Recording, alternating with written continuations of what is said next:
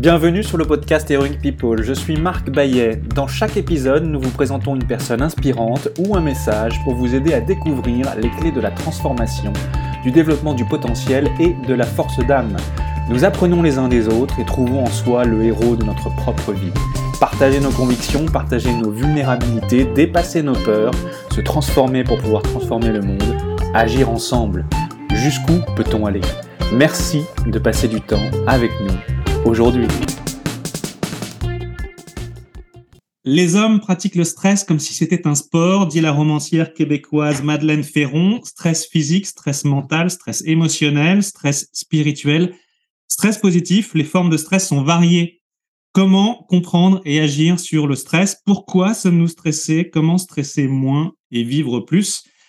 Sandrine Jourdraine, bonjour. Vous êtes la fondatrice d'Humanity, un cabinet spécialisé dans le développement personnel et professionnel basé sur la méditation de pleine conscience, une activité que vous avez développée après un parcours de cadre en entreprise en France et aux États-Unis. Vous êtes également l'auteur du livre Cheminer vers votre sagesse intérieure, comment la pleine conscience et la philosophie peuvent nous aider à accueillir nos émotions et à vivre dans un monde en mutation, écrit avec François Guillouet. Vous venez nous donner des clés et conseils concrets pour réduire notre stress et développer notre bien-être, notamment dans notre travail. Vous nous expliquez que la méditation est un outil d'aide à la décision précieux. Elle permet de prendre du recul, de gérer ses émotions, sans oublier qu'elle facilite l'écoute et la qualité de la présence, à tout essentiel pour collaborer et développer la confiance indispensable à toute interaction. Vous nous parlez également de ce qui vous anime dans la vie et de ce que cela signifie pour vous qu'être l'héroïne ou le héros de sa propre vie. Mais au préalable, j'ai une première question pour vous, Sandrine. Comment occupez-vous votre temps sur notre planète Terre? Vaste question. Bonjour à toutes, à tous et bonjour Marc. Euh, eh ben, je pense qu'il y a deux choses qui m'animent. Euh, L'amour, déjà. Je pense que je suis quelqu'un qui aime fondamentalement l'humain et puis aussi une meilleure compréhension de la vie. Hein, un peu peut-être du sens de la vie, de, la compréhension un peu plus globale des choses. Ça, ça, m'anime beaucoup. Et je crois que c'est aussi pour ça que je me suis tournée progressivement vers la pleine conscience, l'autocompassion, des pratiques de pleine conscience, et que je transmets, que j'ai vraiment plaisir à, transmettre euh, à mes participants, mais aussi euh, à mes enfants, parce que j'ai trois enfants, donc il faut aussi leur transmettre ce qu'on peut leur transmettre. Puis, et puis, je pense aussi que je passe pas mal de temps aussi à travailler sur moi. J'ai l'impression d'être une constante apprenante. C'est quelque chose que j'adore, c'est apprendre. Et donc, euh, je trouve qu'un un des, un des beaux sujets, c'est une meilleure compréhension de, ma, de mes fonctionnements pour peut-être être encore plus dans l'amour de l'autre, je pense. Enfin. J'essaie en tout cas. Merci Sandrine. Alors, nous avons tous des obstacles ou peurs à surmonter. Est-ce qu'il y a un obstacle ou un défi euh, que vous ayez rencontré, que ce soit mental, physique, émotionnel, euh, spirituel ou perçu, qui a été significatif et qui vous a transformé en fait et qui, qui a été un hmm. peu à l'origine de, de, de, de, ce que vous faites aujourd'hui, qui lui-même est au service des autres de la communauté? Alors oui, oui, je crois que je me suis confrontée à pas mal de choses. Euh, alors notamment, ça a démarré voilà 12 ans où rien n'allait dans ma vie, ni pro ni perso, et j'ai commencé à pratiquer la méditation pour me reconnecter à moi, prendre du recul, apprendre à vraiment à me relier à ce qui me semblait être de bon pour moi. Et euh, ce travail, il, se poursuit et, euh, et actuellement, j'ai aussi une nouvelle période de, de grande transformation. Et je crois que là, le grand défi, c'est vraiment faire face. en tout cas, moi, comment je le vis, c'est que je traverse une période où vraiment j'ai pu ressentir des peurs et je sens que traverser ces peurs, je crois que j'avais entendu aussi, il y avait pas mal de personnes aussi euh, interviewées qui parlaient de ça, du, courage et de la peur. Et je crois que ça, c'est vraiment un, super cadeau, c'est quand on arrive à traverser ses peurs et de, de, vraiment devenir vraiment pleinement soi. Et je crois que je suis encore sur le chemin. C'est un chemin sans fin. c'est un chemin sans fin, ouais, complètement. D'ailleurs, mon bouquin, c'est cheminer, hein, c'est pas attendre. Alors, on va parler du stress. Il y a, il y a un grand patron euh, américain, euh, le patron d'une grande entreprise qui s'appelle General Electric, qui s'appelle Jack Welch, qu'on admire ou pas, qui disait un cadre surchargé de travail et stressé, c'est le meilleur cadre qui soit car il ou elle n'a pas le temps de se mêler de tout, de s'embarrasser de petites choses, ni d'ennuyer les gens. Qu'est-ce que ça vous inspire? C'est marrant parce que quand j'ai fait mes études, j'ai fait pas mal d'études sur les organisations, etc. Et Jack Welch, dans les années 80-90, 90, c'était euh, une figure, une sacrée figure. Et je crois que vraiment, euh, les choses ont beaucoup évolué en, termes d'organisation. Je crois qu'il y a ça a complètement évolué. Hein, et sur le court terme, on peut dire que le stress est positif quelque part. Hein, et d'ailleurs, on est tous stressés. D'ailleurs, dans, dans la nature, on voit bien hein, les gazelles qui vont courir très vite pour, pour éviter un lion. Ben, elles vont courir sur des, sur des temps très courts. Mais sur le long, moyen long terme, maintenant, il y a de plus en plus d'études qui ont montré qu'en fait, le stress était toxique. C'était toxique, voire, voire mortel. le stress chronique. Complètement. Euh, et, et c'est vrai que en entreprise, par exemple, hein, on voit hein, euh, l'impact du stress en, en, termes de perte d'efficacité, bah, burn-out, toutes les maladies, euh, les arrêts maladie, etc. Parce que le stress, qu'est-ce que ça crée? Ça, ça, génère en fait une sorte de contraction de l'esprit.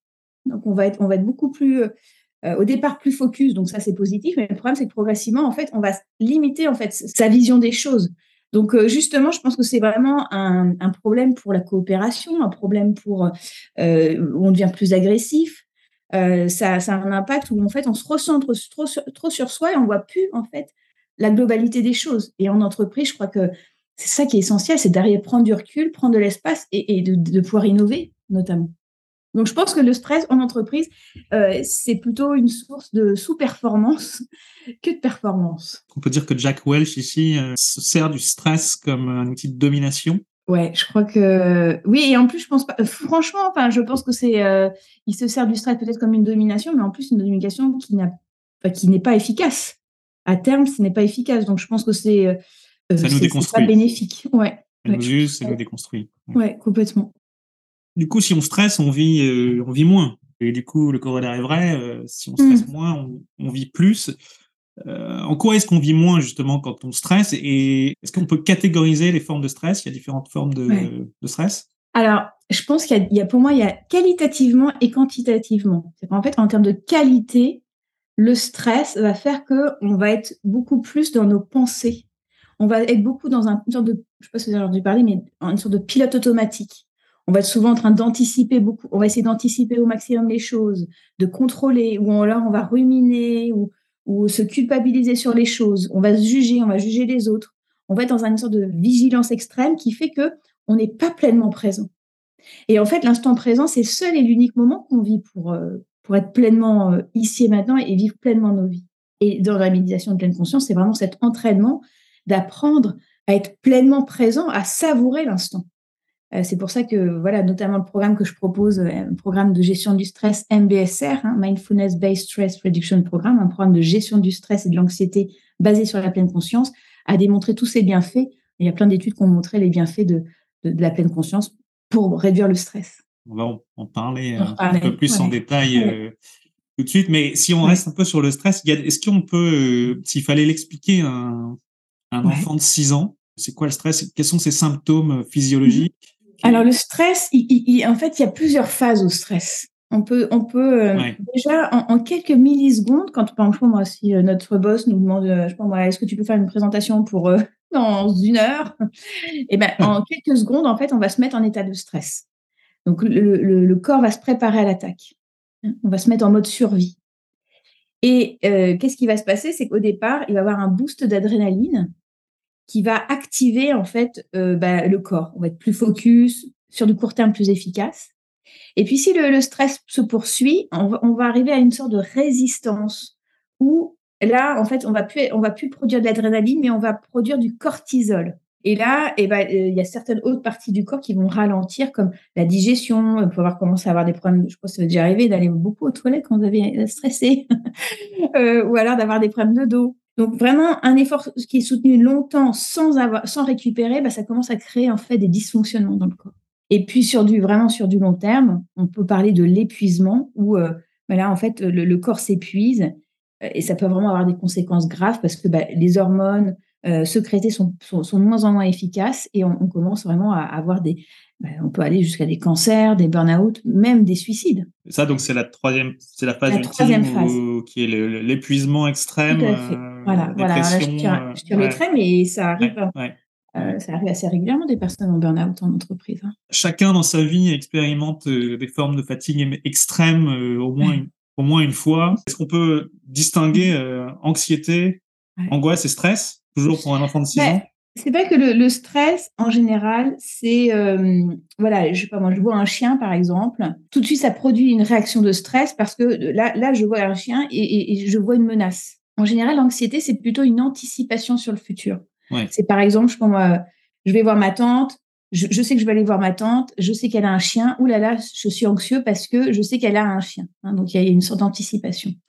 Et puis, en, en général, l'angoisse, c'est plutôt quelque chose d'un peu plus diffus un peu plus physique, plus physiologique. Ça peut être euh, pas obligatoirement une pensée qui est associée. Ça peut être euh, un mal de ventre, une sorte de somatisation sans vraiment savoir ce qu'il y a derrière. Alors, c'est peut-être ça dont vous parliez en, termes de stress spirituel. Je pense qu'en tout cas, cette notion de quête de sens ou de. Ça peut être lié à une notion de quête de sens, certainement. Il y a un psychiatre qui s'appelle Abraham Tversky qui dit les périodes de stress sont également des périodes qui sont des signaux de croissance. Et si nous utilisons l'adversité correctement, nous pouvons grandir grâce à, l'adversité. Qu'est-ce que ça vous inspire? D'accord euh, d'accord Oui, je, je, suis d'accord. je suis d'accord. Étonnamment, je suis d'accord. C'est-à-dire que je pense qu'il y a des... Pour atteindre notre plein potentiel, euh, en fait, parfois, il faut savoir se mettre dans une certaine zone on pourrait appeler cette zone, il y a certains psychologues qui parlent de la zone d'anxiété optimale. en fait, c'est une zone où je vais être dans un certain inconfort parce que je fais, je suis plus en pilote automatique. Je fais plus les choses que comme d'habitude. Donc, je, pousse un peu mes limites où je vais être un peu, bah, comme je vous parlais tout à l'heure de moi qui est en train de vivre une période difficile, où je, voilà, je me, je me relie à des émotions difficiles, de colère, de peur, mais le fait de les, de les accueillir et de, bah, bah, d'en prendre soin, eh bien, ça me permet vraiment de les traverser. Et donc, et donc cette zone d'anxiété optimale, voilà, je ne suis pas submergée par le stress, je ne suis pas épuisée, hein, mais justement, je suis dans une sorte d'inconfort, mais qui est tout à fait acceptable. Voilà, après, chacun a ses limites, mais qui me permet en fait justement d'évoluer, de changer mon comportement. Euh, peut-être que on parlait tout à l'heure de pensée limitante. Eh bien, justement, si je me suis dit, je me suis toujours dit, par exemple, que je ne savais pas euh, faire du tableau Excel et que voilà, j'ai un projet et il faut, que je fasse du tableur Excel, peut-être que je vais sentir de l'anxiété, de l'inquiétude, mais le fait de me connecter à ça et de, développer ma confiance en moi-même, de tester, de voir que ça, évolue et que, que, je commence à, réussir à faire des choses, eh bien, justement, euh, je vais pouvoir dépasser je vais développer ma, confiance en moi. Hein. Je vais développer, je vais pouvoir être fière de moi, développer ma confiance. Et justement, il y a une phrase euh, que, je trouve euh, intéressante d'une autrice qui dit La sécurité ne vient qu'en prenant des risques, en vous ouvrant et en découvrant toujours plus que vous êtes. Donc, je pense qu'il y, y, a cette zone, en fait, d'apprentissage et, de, et vraiment de remise en question qui nous permet d'aller encore plus loin vers nous-mêmes. Donc il faut, euh, il faut affronter nos peurs, il faut se mettre un peu en situation d'inconfort. Euh. Voilà, et c'est ça en fait le challenge, je crois, c'est de, de, se sentir euh, dans une zone où je tolère le, le la, la, difficulté, d'être mal à l'aise, sans me laisser submerger. Parce que si je suis submergée, là, je peux plus avancer. Au contraire, je vais me replier, je vais avoir cette vision contractée en fait de l'esprit où je vais être limitée. Donc, vraiment, chacun trouver le bon, le bon équilibre, le bon dosage. Euh. Tout à fait, tout à fait. Et je pense que ma pratique, c'est la pleine conscience. Donc vraiment d'avoir cette, être dans cette conscience de où, voilà où j'en suis là pour moi. Est-ce que j'ai besoin de justement de revenir en sécurité? Ou est-ce que je peux encore plus me déployer, plus me mettre dans un état un peu un peu en danger entre parenthèses, mais mais tout en restant en sécurité. Mais du coup, on parle souvent de trouver du plaisir dans ce que l'on fait. Qu'est-ce que ça signifierait C'est trouver le, être sur la bonne ligne de crête euh, entre le, stress et le non-stress euh, dans nos activités, dans notre manière de voir les choses, de faire. C'est vous avez une recette vous euh, en, cette période particulière de, croissance que vous évoquiez pour trouver du plaisir dans ce que vous faites? Alors. Alors, trouver du plaisir dans ce que je fais, moi je crois que c'est déjà se connecter à son cœur. Ça, ça me paraît essentiel. C'est vraiment se relier à son cœur, euh, prendre du temps pour soi, se faire plaisir et, se relier à qu'est-ce qui me rend, qu'est-ce qui me donne de la joie, du plaisir dans mon travail. Et je pense que plus on se connecte à ça, plus bah, on, externalise on, voilà, on lâche euh, les choses qui voilà qui ne font pas du plaisir et on, on investit de plus en plus et on devient encore plus euh, investi dans, dans, des activités qui nous font plaisir, meilleur on est, je pense. Donc, je crois que pour moi, c'est euh, se, faire, se faire plaisir et puis prendre des temps pour soi, pour, pour, pour vraiment la fatigue, je pense aussi, ça, ça, ça, limite le plaisir. Je crois que quand on se sent un peu surmené, ça, c'est pour moi, c'est vraiment un indicateur. Quand je commence à sentir que, oula, je sens que je suis un petit peu tendue et que j'ai moins de plaisir dans mon travail, je sais qu'il faut que je, je, ralentisse un peu. Il faut s'arrêter, s'autoriser à, à, ralentir et à se reposer. Oui, parce que je pense qu'il n'y a pas besoin. Enfin, oui, c'est pas, euh, je m'arrête pas pendant 15 jours. C'est juste parfois une heure ou deux. Mais ça me permet après de reprendre de, de façon d'être beaucoup plus efficace, aller euh, faire une marche dans la nature, euh, euh, une méditation, un appel avec une amie, et, et, souvent c'est très soutenant. Et puis il y a nos relations aux autres aussi. En 1936, il y a presque 100 ans, euh, il y a un homme qui s'appelle Dale Carnegie, conférencier et auteur de plusieurs best-sellers, qui a écrit un livre intitulé Comment se faire des amis. Aujourd'hui, ça pourrait paraître naïf ou, ou peut-être un peu enfantin, est-ce, qu'un tel livre vous paraît utile au monde? Qu'est-ce qui, Quel était son message euh?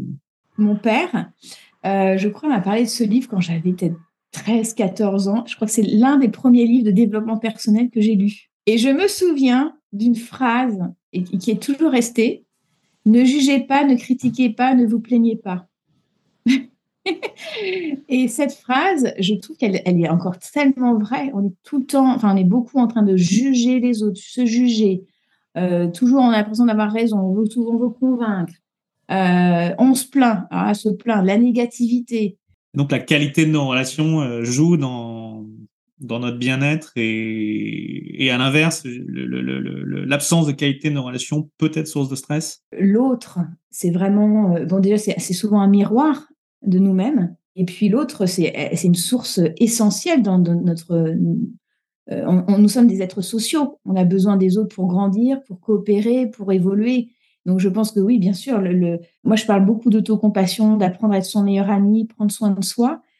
Et en même temps, l'autre peut être tellement une source aussi d'apprentissage. Je crois que euh, les deux sont, sont liés. Euh, prendre soin de soi et, et, vraiment apprendre à être son meilleur ami, mais aussi pour être encore plus disponible pour l'autre voir le verre à moitié plein ou à moitié vide, notre cerveau sécrète énormément de pensées. Je crois que c'est autour de 60 000 euh, par jour. Euh, donc, elles peuvent être positives ou négatives. Je crois qu'il mm-hmm. vaut mieux maximiser le nombre de pensées positives. Donc, plus, de la moitié, plus de 30 000 si possible. Mais c'est tout un programme. En quoi est-ce que justement elles conditionnent notre bien-être et notre bonheur en fait ces pensées? Est-ce que est-ce qu'on peut développer une meilleure conscience de nos penser, apprendre à mieux les décrypter? Et justement, quand on est quand on a l'esprit agité, euh, est-ce qu'il y a des clés en fait, des moyens pour développer plus de, présence à soi et au monde? Et comment au quotidien en fait on peut installer ces, habitudes relaxantes? Alors c'est vraiment, je crois que c'est l'un des cœurs de la pleine conscience, c'est progressivement de prendre conscience de nos pensées, de nos schémas mentaux, de nos conditionnements. Comme vous dites, je crois qu'on a 60 000 pensées à peu près inconscientes, 6 000 conscientes. Donc il y a beaucoup de choses derrière, derrière le, euh, dans, le vide-grenier. Et puis, euh, et donc l'idée, c'est d'amener progressivement les choses en conscience, de, voir qu'est-ce qui se passe derrière, derrière ça. Euh, les jugements, les critiques, les visions, les croyances qu'on a. Et, progressivement, en fait, il y, a notamment un exercice dans la pleine conscience qui est la notation mentale. Progressivement, on va, observer les pensées et on va pouvoir progressivement développer notre discernement. Est-ce que cette pensée, elle est juste ou pas pour moi? Est-ce qu'elle est utile? Et progressivement, euh, eh bien, on, va, on va pouvoir déconstruire nos pensées. Hein. il, y a, certaines pensées qui vont être utiles, euh, nourrissantes, et d'autres pensées qui peuvent, par exemple, euh, on parlait des croyances limitantes tout à l'heure, et eh ben, progressivement, l'idée, ça va être d'en prendre conscience, de les déconstruire et de créer de nouveaux schémas mentaux. Hein, de, créer des nouveaux schémas mentaux. Et puis, euh, il y, a des pratiques qui sont très très euh, bonnes pour développer euh, l'optimisme et, les pensées positives, parce que vous savez que, en gros, l'être humain, son cerveau, il n'a pas évolué depuis à peu près 200 000 ans. Hein. le, premier Homo sapiens, sapiens et, moi, notre cerveau n'a pas beaucoup évolué. Et voilà, voilà 200 000 ans, bah, s'il y avait une attaque d'un animal ou une tribu violente qui, voulait nous attaquer, eh bien l'idée, c'est qu'il fallait être plutôt négatif, vigilant, euh, anxieux pour pouvoir euh, euh, rester vivant.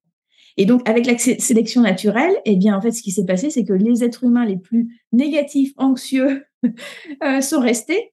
Et donc maintenant, en fait, c'est comme si on avait téléchargé en fait dans notre cerveau le mode survie, alors que maintenant, on a surtout besoin du mode prise de recul. Et donc, des pratiques comme la gratitude, de reconnaître, d'apprécier notre vie, de euh, d'être dans la gratitude, de, déjà de pour tout ce que l'on a, plutôt que d'être dans le toujours plus, de, de, toujours être dans une quête de, de, toujours plus. Ce sont des pratiques qui sont très aidantes pour développer les, les pensées positives. Ouais. Euh, donc, j'ai un programme de gestion du stress et des émotions qui s'appelle MBSR, Mindfulness Based Stress Reduction Programme. Donc ça, c'est un programme qui a été créé aux États-Unis par John Kabat-Zinn. Et, euh, et, donc, c'est vraiment un programme de méditation de pleine conscience où on va progressivement apprendre à comprendre les mécanismes qui nous créent du stress, qui génèrent du stress pour nous. Où on va progressivement apprendre à mieux gérer, traverser son stress. On apprend à développer des ressources, mieux gérer les émotions, avec toujours en cœur, au cœur, la pleine conscience et l'autocompassion. Récemment, j'ai une personne qui, avait des troubles euh, de l'anxiété, des troubles généralisés de, l'anxiété, donc c'est vraiment des stress très importants. Et elle a fait bah, le, programme MBSR, puis le programme d'autocompassion. Et euh, progressivement, en fait, elle a, découvert ses schémas, déjà, des schémas qui lui créent du stress. Et elle a aussi développé une voix.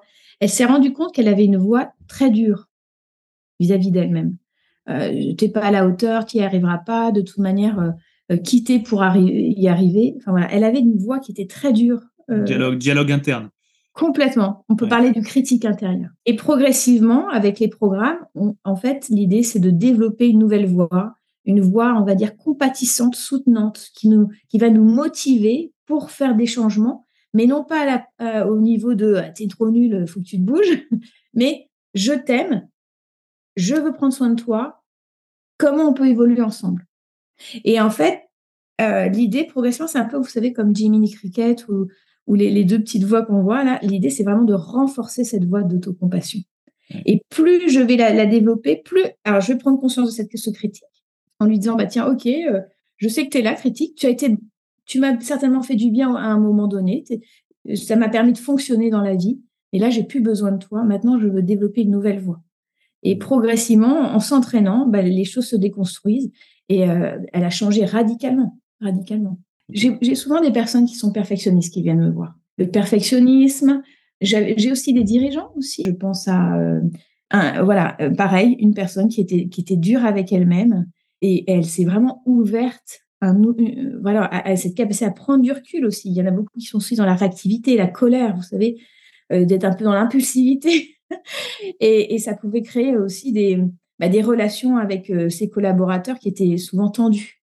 Et donc, progressivement, avec la pratique, on, prend conscience, en fait, de cette impulsivité, par exemple, qu'il avait, pour progressivement arriver à prendre du recul et, et en fait, dissocier l'émotion de colère de l'action et de d'utiliser cette, cette, colère pas de façon euh, réactive, mais avec en, apportant une réponse qui soit le plus adaptée possible face au contexte. Et ben c'était par exemple euh, de l'agressivité par rapport à, un collègue, par exemple, hein, en disant bah écoute, euh, en montant le ton assez assez fort, et donc et donc l'autre collègue qui se sent, enfin son collaborateur qui se sent agressé, qui se bah, qui, qui, se sent jugé et, et en fait qui est démotivé. Et donc le fait de progressivement apprendre je travaille aussi beaucoup avec la communication non violente. Ouais. Donc, on apprend aussi euh, voilà, comment exprimer ses émotions, comment euh, euh, dire, exprimer ses besoins sans être dans la réactivité, mais d'être vraiment dans une posture d'adulte et pas de soit de, soit de, de parents ou d'enfants. Hein, et de vraiment se, de, de se mettre en, au même niveau et, pour pouvoir bah, trouver en fait qu'est-ce qui est juste pour les deux. Alors, je pense qu'il y a souvent des personnes qui se victimisent alors, ça peut être une douleur chronique, par exemple, ou une action où, je, voilà, je suis toujours comme ci, je suis toujours comme ça. Souvent, ces personnes-là, en général, elles ont un sens.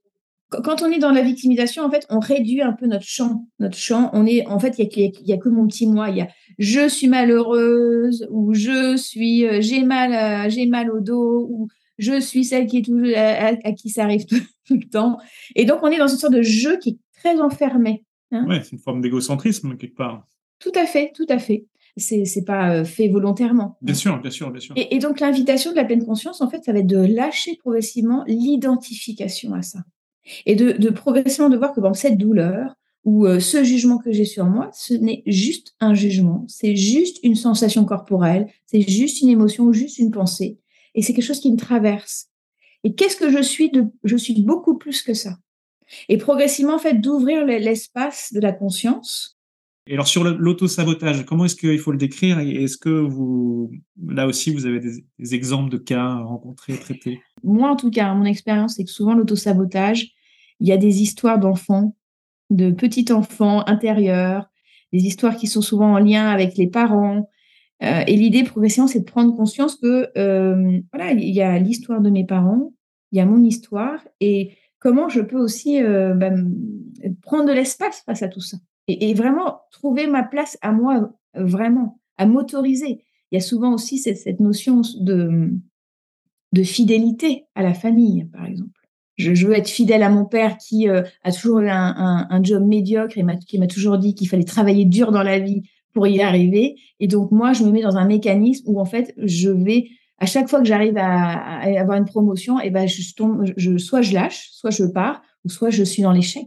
Et, là, là, souvent, c'est des mécanismes, en fait, des schémas euh, qui sont liés à la, euh, familiaux. Donc là, on va plutôt travailler sur des, des constellations familiales, sur des, travailler sur l'histoire en fait de la famille. Un coach sportif, le coach de Serena Williams, qui disait voilà l'auto-sabotage. Euh, moi, j'ai des joueurs que j'accompagne et ils sont super bons, mais euh, ils s'autorisent pas à gagner. Et en fait, euh, leur peur profonde, c'est que s'ils montrent leur talent, ils risquent de le perdre. leur peur, c'est de perdre leur talent s'ils le montrent. cette notion d'autorisation, elle est tellement importante. S'autoriser à être pleinement soi, S'autoriser à être pleinement soi, ça veut dire aussi s'autoriser à ne pas être aimé euh, ou pas être aimé à, part tous. Il y, a beaucoup de renoncement aussi. Hein. C'est renoncer euh, à une part de soi. Euh, c'est voilà, c'est développer aussi notre puissance, s'autoriser à être puissant. Hein. on parlait de ça tout à l'heure. et dans, dans l'autocompassion, il y a ça aussi, je pense vraiment cette notion de qui je ne suis pas pour ne pas être puissant en fait. Si l'univers m'a créé, en fait, c'est pour révéler tout ce que je suis cinq conseils concrets pour stresser moins et vivre plus au quotidien Sandrine? Euh, Je dirais euh, vivre dans l'instant présent. C'est surtout les anticipations, euh, l'anticipation des pensées vers le futur qui nous font stresser, être anxieux. Donc plus j'arrive à vivre dans l'instant présent, à revenir dans mon corps, à revenir là maintenant, plus je vais pouvoir pleinement profiter et, pas m'épuiser. Et puis pourquoi pas, bien sûr, bien sûr, hein, c'est pas parce qu'on vit dans l'instant présent qu'on est un peu gnangnan, ah, voilà, je pense pas à à l'avenir. Bien sûr qu'on va penser de façon euh, sereine à l'avenir, se projeter, mais pas de façon euh, maladive. Donc vivre dans l'instant présent, méditer, la nature. Passer du temps dans la nature, faire des balades. Euh, ouais, je, je le pense. Le cerveau a besoin de s'oxygéner. Je pense qu'il y a un point aussi qui est important et en entreprise, c'est encore difficile, c'est reconnaître et, reconnaître ses émotions. Plus je vais être en lien avec mes émotions, plus je vais avoir le courage de me relier à mes émotions, même si elles sont difficiles. Souvent, on a tendance, quand on ressent une émotion difficile, à la rejeter, à pas vouloir la ressentir parce qu'on se dit, oh non, il faut que je sois courageux, il faut que je n'ai pas le droit à être en, colère. Et bien justement, plus, au fait, euh, je, je repousse cette colère, plus elle risque d'exploser. Donc, plus je vais en fait reconnaître tôt ma jalousie, euh, ma honte, euh, tout ce que je peux avoir comme émotion, plus après, ben, je vais en fait la maîtriser. La maîtriser dans le sens où je la reconnais. Donc après, mais j'ai toute ma puissance en fait pour faire pour faire tout ce que je veux, puisque je suis vraiment pleinement avec moi. Et puis et puis faire des petites pauses en conscience, comme euh, voilà, des petites pauses, un petit thé où je suis pleinement présent, un échange avec l'autre où je suis pleinement avec lui, sans sans vouloir convaincre ou sans euh, anticiper la réponse. Pour moi, ça, c'est vraiment des choses, en tout cas, qui me font beaucoup de bien et qui me permettent d'être euh, moins stressée. Merci, Sandrine. Et alors, à l'inverse, qu'est-ce qu'il faudrait faire pour être sûr de tout rater, pour être sûr de stresser plus? Et vivre moins Eh bien, anticiper le pire. Anticiper le pire, se culpabiliser, se critiquer, critiquer les autres. Et puis, euh, la, négativité, hein, d'être tout le temps, de voir tout le temps le verre à moitié, à moitié vide il y a aussi le perfectionnisme à outrance aussi, je crois. Alors, qu'est-ce que c'est le perfectionnisme? Et comme la perfection n'existe pas, euh, bah, je risque en fait d'être tout le temps frustrée et stressée parce que je peux pas atteindre la perfection. Parce que c'est jamais assez bien, quoi. Ouais. Qu'est-ce qui est important pour vous, pour vous dans la vie? Trois valeurs essentielles. l'amour, la liberté et la découverte. Avec qui est-ce que vous rêvez de prendre un café ou un thé vert si vous n'aimez pas le café? Il y a un livre que j'ai lu récemment qui s'appelle Sagesse interdite. Euh, c'est de Stéphane Schillinger qui explore la psychologie euh, transpersonnelle et, euh, et, et, notamment, vous savez, le fait de, de dépasser un peu cette, cette, cette façon permanente d'être dans son petit ego. On en a parlé tout à l'heure. Donc, c'est un peu, voilà, s'ouvrir à un espace plus large et lui, notamment, il parle aussi pas mal de psychédéliques. Euh, mais on n'a pas besoin, en pratiquant la pleine conscience, euh, voilà, quand on pratique des retraites, etc., on peut vraiment se relier à cette, à, cette ouverture en fait qui nous permet de nous connecter à, un espace plus large que notre petit ego. Quelle chose ressentez-vous le plus de gratitude dans votre vie? À qui avez-vous envie de dire merci? J'ai envie de me dire merci à moi parce que franchement. Euh, j'ai pas toujours vécu des moments très faciles et je crois que alors après mon, moi il est très euh, il, pourrait dire merci à toute ma lignée hein, tous mes parents ma famille parce que voilà je suis je suis une partie d'eux quoi mais je pense que euh, oui voilà ça serait ça ça serait me, me remercier remercier en fait euh, bah, mes lignées derrière qui me permettent de, bah, de, de grandir et de faire grandir, j'espère, un peu quelque part en toute humilité l'espèce humaine, quelque part, hein, avec ma petite touche comme le colibri, j'essaie de mettre une petite touche. Il fait sa part, ouais. Voilà, je fais ma part. Ouais. J'essaie en tout cas. Merci, merci Sandrine. Quel conseil ou petit exercice simple et concret pouvez-vous vous proposer à ceux qui nous écoutent pour commencer à introduire le changement et améliorer tout de suite leur vie et leur quotidien?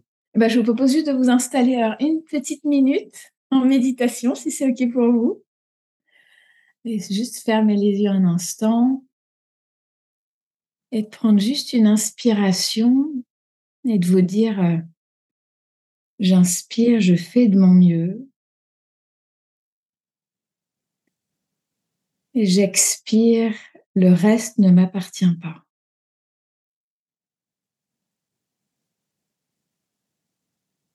Et vous pouvez doucement ouvrir les yeux.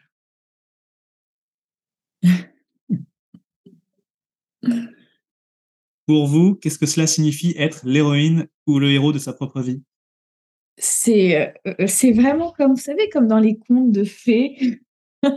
c'est descendre dans les profondeurs de l'âme, je crois. Et de vraiment d'avoir le courage de descendre au plus profond et de, de voir les ombres, de voir euh, la lumière et, et vraiment de voilà d'aller de, bah, de, traverser. Hein, on parlait tout à l'heure de courage, de peur. Je crois que plus on va au plus profond de soi, plus on, on, devient vraiment une héroïne, enfin, héroïne dans le sens où on arrive à traverser des choses qui ne nous semblaient pas, pas possibles au départ. Ça demande du courage d'explorer sa part d'ombre, c'est ça que vous dites? Ouais. en, soi, bah, en, tout cas, moi, moi, moi, ça m'a demandé du courage parce que quand, quand je me mets en méditation et que je sens, euh, euh, je pense moi, euh, voilà, certaines parts qui sont complètement effrayées et apeurées et que je reste avec et je leur apporte beaucoup d'amour, de, soutien, etc. Oui, ça me demande du courage. Et en même temps, c'est je me rends compte combien en fait cette part-là, elle, elle, elle, elle, se, bah, en fait, elle s'effiloche et que j'arrive maintenant à être beaucoup, enfin voilà, ma part de, puissance, si je peux me permettre de dire ça, peut s'exprimer. Voilà. et ben, elle est vraiment là. Pour vous, qu'est-ce que la force d'âme? Euh, Et ben, c'est le courage d'être soi. Hein, ça serait le courage d'être soi. Et euh, c'est vraiment nous relier euh, à notre vulnérabilité, je pense. Hein. Se relier à, notre vulnérabilité, j'aime beaucoup une phrase de Maria Riner Rilke, vous savez, qui est, euh, poète, et qui dit, c'est toujours en lien avec les contes de fées, Peut-être que tous les dragons de notre vie sont-ils des princesses qui n'attendent que le moment de nous voir un jour beau et courageux. Peut-être que toutes les choses qui nous font peur sont au fond des choses laissées sans secours, qui attendent que nous les secourions. Il y a beaucoup de choses à secourir et, et en même temps à traverser pour pouvoir justement être encore plus soi. C'est la fin de votre épisode du podcast Heroic People. Merci, merci de nous avoir écoutés. J'espère que cet épisode vous a inspiré et vous a été utile. Si c'est le cas, partagez-le à un ou deux amis par SMS ou sur vos réseaux sociaux. Vous avez le pouvoir de changer la vie de quelqu'un et c'est maintenant. Vous pouvez retrouver cet épisode et son résumé écrit, mais aussi tous les autres épisodes sur le site du podcast heroicpeople.fr. Pour nous contacter, nous faire des suggestions, proposer des invités, c'est toujours sur le site du podcast que ça se passe, heroicpeople.fr ou encore les réseaux sociaux LinkedIn, Facebook ou Medium. Enfin, sans vous, nous ne sommes rien, avec vous, nous sommes tout. Si vous avez été inspiré par cet épisode, alors laissez-nous un commentaire et quelques étoiles sur Apple Podcasts ou votre plateforme d'écoute préférée. Dites-nous comment le podcast vous a inspiré et contribue à améliorer votre vie. C'est grâce à cela que nous pouvons faire connaître le podcast Heroic People. Merci d'avoir écouté. Il est temps maintenant d'agir et de révéler sa grandeur et sa force d'âme. À bientôt sur le podcast Heroic People.